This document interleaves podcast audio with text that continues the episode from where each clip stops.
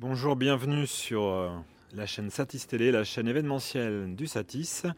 J'ai le plaisir de recevoir Vincent Magnet, qui est responsable pédagogique pour les formations audio et plus particulièrement sur le son à l'image au sein de l'INA. Bonjour Vincent. Bonjour. Et on va euh, travailler un petit peu différemment, c'est-à-dire qu'on va faire un tour d'horizon euh, sur tout ce qui est justement nouveauté pour prise de son à l'image depuis ces derniers mois, ces dernières années. Et, Vincent va voilà, nous, nous décrypter cette, euh, cette actualité. Alors je ne sais pas si je vais vous décrypter toutes les nouveautés, mais je vais vous parler de celles que j'ai remarquées. Parce qu'il y a toujours des, nouveautés, il y en a en permanence. Et cette année, il y en a eu quelques-unes que j'ai trouvées intéressantes qui vont euh, sans doute euh, changer un peu la façon de travailler, la simplifier ou apporter des nouvelles possibilités. Et bah, c'est pour ça qu'elles ont retenu mon attention. Alors tout d'abord, euh, j'ai repéré chez Tentacle, qui est euh, un fabricant allemand de timecode, qui est arrivé récemment sur le, sur le marché, euh, qui propose le Tentacle Track E. Donc c'est un tout petit boîtier très léger, comme de la taille d'une boîte d'allumettes. Mhm. sur lequel on peut brancher, voilà, on peut brancher un micro électret, donc un micro cravate, mais comme vous le voyez sur la photo aussi, comme DPA nous fait des petits micros miniatures qui sont directifs, il y a un petit micro-canon, un petit micro hypercardioïde. Ça donne des possibilités de prise de son intéressantes. Alors vous allez me dire, c'est pas nouveau, ça existe depuis longtemps. Euh, c'est vrai, mais il y a des petites choses en plus. Alors déjà, il y a un timecode. Alors c'est pas nouveau. Euh, mhm. Les émetteurs HF, certains émetteurs HF peuvent enregistrer avec un timecode. Euh, ce qui est vraiment nouveau dans le tracker, c'est la gestion du niveau. Les formats, de les, formats de, les fichiers sont enregistrés au format 32 bits flottant. Euh, et ça, ça, peut tout changer. J'ai envie de dire, ça, ça change tout, mais je suis prudent, je dis ça peut tout changer, il faudra vérifier. Alors le 32 bits flottant, euh, c'est une autre façon de noter la, valeur d'un niveau. Euh, le chiffre, au lieu d'être noté bêtement dans toutes ces, avec toutes ces données, on le note avec une virgule et un exposant. Et ça permet de noter un très très grand nombre de niveaux, beaucoup plus de niveaux. et là, si on fait le calcul de la dynamique théorique du fichier, c'est 1500 décibels.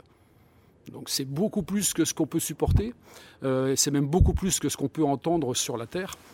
Euh, et l'intérêt, c'est que du coup, bah, on n'a plus à faire son niveau. Euh, si le son est très faible ou si le son est très fort, c'est pas grave. En post-production, on pourra le reprendre. Mais il y a un petit mais quand même, c'est il faut que l'électronique soit bien calibrée pour nous donner quand même une grande dynamique. Et donc c'est ça qu'il faudra vérifier pour savoir si ça, si ça marche bien. Et si ça marche bien, ben on peut imaginer que ce petit boîtier, pour une scène de cascade, on va en mettre plein dans la, dans la voiture. Quand les comédiens seront en train de chuchoter, je t'aime, etc., on aura le dialogue tout doucement. Et quand il y aura le gros crash de l'accident, on aura aussi un son qui ne sera pas saturé. Donc très pratique. Ou en documentaire, on a euh, un candidat qui, ou une personne qui s'élance en aile volante euh, euh, au bord d'une colline. Bah, si on l'a équipé avant avec ce petit système, on va pouvoir récupérer plein de sons. Est-ce que tu le vois aussi comme un usage pour des personnes qui seraient non expérimentées en prise de son et qui peuvent utiliser ça justement avec un DSLR ou... Euh, Absolument. Là, on a, on a une perche qui coûte rien, il n'y a pas de niveau à faire et en plus il y a une synchro timecode ou si on sait faire la, synchronisation en forme d'onde. Enfin, moi, en général, je forme plutôt des preneurs de son. Mais c'est vrai, c'est vrai, chaque, chaque modernité, chaque arrivée, euh, parfois, peut jouer des tours euh, aux professionnels. Et donc on peut le trouver où ce produit? Il est distribué par VDB. D'accord. Euh, j'ai noté une autre innovation importante qui concerne l'audio sur IP. Euh, donc l'audio sur IP, c'est euh, la possibilité d'envoyer du son non plus dans des câbles classiques, en général XLR, mais dans une prise sur un câble en RJ45 des réseaux informatiques. Euh, et euh, il y a aujourd'hui deux enregistreurs de tournage qui sont équipés de, cartes en, réseau sur IP. Donc euh, le Scorpio de Sound Device et puis aussi le Cantar X3 de Aton qui est français. Et tous les deux peuvent recevoir 32 canaux en entrée, 32 canaux en sortie en Dante, au format Dante. Alors là, on peut imaginer sur un tournage, euh, par exemple, vous avez besoin de déporter, euh, je sais pas, 12 micros à l'autre bout euh, du bâtiment pour une caméra cachée.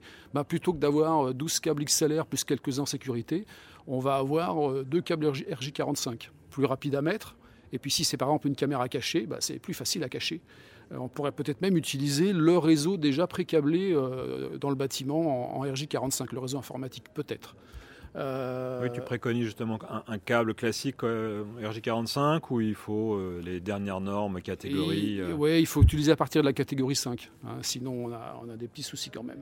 Donc ça, c'est une innovation qui est très importante. On peut imaginer aussi pour en fiction ou documentaire s'il y a un concert à enregistrer pour récupérer tous les éléments séparés. La plupart des consoles ont des prises RJ45. On se branche euh, sur la prise RJ45 et on récupère toutes les pistes éclatées avec un seul câble. Donc c'est quand même, euh, ça sera quand même, je pense, très, très utilisé. Disponible chez les loueurs, ça, on peut les avoir. Euh. Alors c'est sur le compteur X3 et sur hmm. la série 8 Sound Device, Scorpio, etc. Peut-être pas tous les modèles de la série 8, en tout cas le Scorpio. Voilà. Autre, euh, autre nouveauté, euh, donc là c'est un secteur qui euh, évolue en permanence, c'est les secteurs des liaisons HF. Depuis bah, plusieurs années, ça, évolue tout le temps parce qu'on a de plus en plus de fréquences et de moins en moins de place. Visicom, qui avait été rattrapé par ses concurrents, qui ont fait plein de liaisons numériques qui marchent très très bien, a jeté un nouveau pavé dans la mare avec le MCR54 qui reçoit quatre canaux avec la qualité habituelle de Visicom, c'est-à-dire que dans ce récepteur slot, qui peut s'enficher dans une caméra ou près d'une mixette, on va recevoir quatre canaux HF. Donc ça c'est très intéressant. Euh, Zaxcom nous a présenté le Nova, qui est un petit enregistreur dans lequel on peut aussi enchasser des euh, récepteurs HF euh, Zaxcom. Alors ils sont un peu plus épais, ils ne sont pas au format standardisé malheureusement. et donc je crois qu'on peut en mettre deux, ça fait 8, 8 liaisons HF totalement intégrés à leur enregistreur. Et avec une, par magie, le, Nova peut lui-même établir le plan de fréquence en réception. Là, on est sur de l'HF numérique alors, Zaxcom, c'est de l'HF numérique. Visicom, c'est euh, ce qu'on appelle de l'hybride. la transmission, elle est numérique. ah, pardon, la transmission, elle est analogique et le traitement du signal dans l'appareil est numérique. La migration continue vers le numérique ou c'est quel est le euh, C'est une question. On va mettre on, pourra en débattre pendant des heures. Hein. Je pense que le débat n'est pas tranché. Euh, moi, j'ai ma préférence, mais qui n'est pas forcément la préférence de tout le monde. Je pense que selon euh, selon ce qu'on fait, on va plutôt, plutôt passer en numérique ou en analogique. Le gros défaut du numérique, c'est la consommation d'énergie. Donc il va falloir utiliser plus de piles. Donc si on fait du documentaire, c'est pas forcément le meilleur choix, mais j'ai des collègues qui font du documentaire et qui sont tout en liaison numérique. Donc là, c'est tranché. Le débat n'est pas, pas fermé. Est-ce qu'il va y avoir une polémique sur numérique et 5G Non, puisque la 5G, c'est des bandes de fréquences qui sont très éloignées. Il n'y en a aucun souci euh, prévisionnel avec la 5G. Parfait on est tranquille au niveau du plan de fréquence jusqu'en 2030 a priori. Après 2030, euh, il va se passer des choses au niveau de l'attribution des fréquences. Euh, dans les nouveautés aussi, il y a toutes les nouveautés qui concernent le son euh, spatialisé. Donc le son spatialisé existe depuis longtemps. c'est la stéréo, c'est le son pour la VR, le binaural, le multicanal, l'Atmos maintenant euh, au, cinéma. Euh, on nous demande beaucoup, euh, enfin régulièrement, de faire des, prises de son en son spatialisé ou des post-productions. Et il y a beaucoup de systèmes. Donc là, bah, je vous ai montré cette petite tête qu'on aime bien, qu'on surnomme Georges, en hommage à Georges Neumann. C'est la, tête Neumann Cahuson, donc pour faire du son binaural natif. il y a aussi l'ambisonique avec le micro en BO, hein, qui est la photo suivante que je vous ai préparée. Et puis des systèmes comme le MMAD, qui est une espèce de parapluie avec 5 micros, euh, qui permet aussi de faire des belles prises de son. Donc je pense qu'il est important d'apprendre à connaître tous ces systèmes de micros euh, qui, donnent beaucoup de possibilités différentes en prise de son, mais aussi en post-production. Quelles sont les difficultés justement en prise de son quand tu es sur un, un son spatialisé? Alors j'ai envie de dire que le plus dur en prise de son, c'est de faire de la prise de son monophonique. Euh, parce que tous les sons sont reproduits sur une seule source et tout le monde est au même endroit. Quand c'est spatialisé, c'est réparti dans tout l'espace. Mais en prise de son, euh, il est difficile de trouver un décor qui soit intéressant à 360. C'est ça le problème. Euh, déjà, en mono, on a du mal avec les voitures, les mobilettes, les, gens qui passent, les gens qui parlent. Parfois, c'est l'équipe qui fait du bruit. Mmh. donc, c'est pas facile de trouver un, un décor qui soit intéressant dans tout l'espace. Mais il y en a. Et parfois c'est intéressant, ou alors on peut prélever en, post-production juste un petit bout de ce décor. On voit que le podcast a énormément de, succès en ce moment. Est-ce que ça serait euh, imaginable justement du podcast euh, spatialisé Mais tout à fait, tout à fait. Parce qu'en fait, euh, un, grand débat qu'on pourrait un jour mener, c'est est-ce que la stéréo est encore vivante? Ou est-ce qu'on la remplace par le binaural? En fait, la plupart des jeunes aujourd'hui écoutent au casque Et donc, en fait, le casque, c'est du binaural. Et ça veut dire que cette stéréo qu'on mixe avant, c'était évident, tout le monde écoutait en stéréo au maximum. Aujourd'hui, les jeunes écoutent au casque. Donc on peut leur envoyer du binaural sans même leur dire, et ils vont avoir une perception d'espace totalement autour d'eux. Donc je pense, oui, que pour certains produits, on pourrait déjà les mixer euh, en binaural. Je pense que c'est un débat qu'il faudrait avoir. Très bien. Euh, dernière euh, petite chose que j'ai remarqué dans les, dans les nouveautés, ça concerne les intercoms. Donc aujourd'hui, euh, en tournage, ben, on est souvent dans des équipes importantes et on a besoin de communiquer. Donc ça, c'est pas nouveau. Euh, ce qui est nouveau, c'est que la communication s'est un petit peu simplifiée. Euh, Riddle nous propose donc un système Bolero que, là, que vous voyez sur la photo, mais il y a RTS aussi avec le, le Roi Méo, où on a ces petits boîtiers ceinture, juste une petite interface, et qui nous permettent d'approcher ce qu'on peut faire avec des grosses matrices d'intercom. Donc, par exemple, sur le Bolero de, Riddle, il y a six canaux d'appel. Euh, et uniquement avec euh, un, ordinateur, en se branchant sur l'antenne, on peut configurer ces six canaux comme on ferait avec une grosse matrice intercom, c'est-à-dire un tel parle à un tel, euh, un tel parle a plus de poids que l'autre pour parler, donc si l'autre parle, bah, ça, il est obligé de se taire, envoyer le son du programme en plus de, la parole. Hmm. Donc ça, c'est la nouveauté, c'est que l'intercom, alors c'est pas encore, c'est encore un peu cher, mais euh, ça devient techniquement euh, beaucoup plus euh, accessible en tout cas.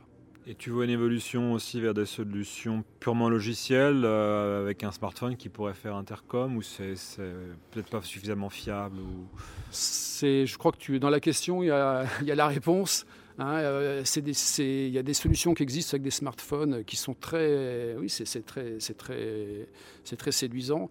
Le problème, c'est ça, c'est la, c'est la fiabilité. Euh, on a l'habitude déjà au son de bricoler des intercoms de fortune. En général, on le fait avec des, récepteurs HF, euh, des retours casques.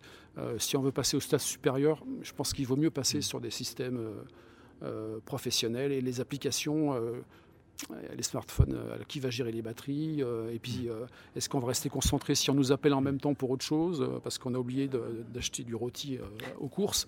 Mais en fait, on est en plein tournage. Voilà. Donc, je ne sais pas. Je ne suis pas sûr que ça soit encore prêt. Alors justement, pour euh, prendre en main ces appareils, ces, nouveaux outils, qu'est-ce que l'INA propose comme stage?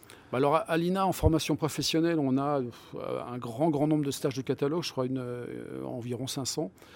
et donc on propose bien sûr les, apprentissages classiques, de la prise de son, de la post-production sonore, et puis en plus on a des formations qui sont dédiées aux nouveautés. donc on a des stages sur la synchronisation image-son, euh, sur les réseaux audio, il y a un stage qui s'appelle AES 67, réseau audio sur IP. Les appareils qu'on a vus fonctionnent en, Dante. Euh, le Dante, c'est bien, quand on a deux, trois appareils, euh, c'est très simple, c'est du plug and play.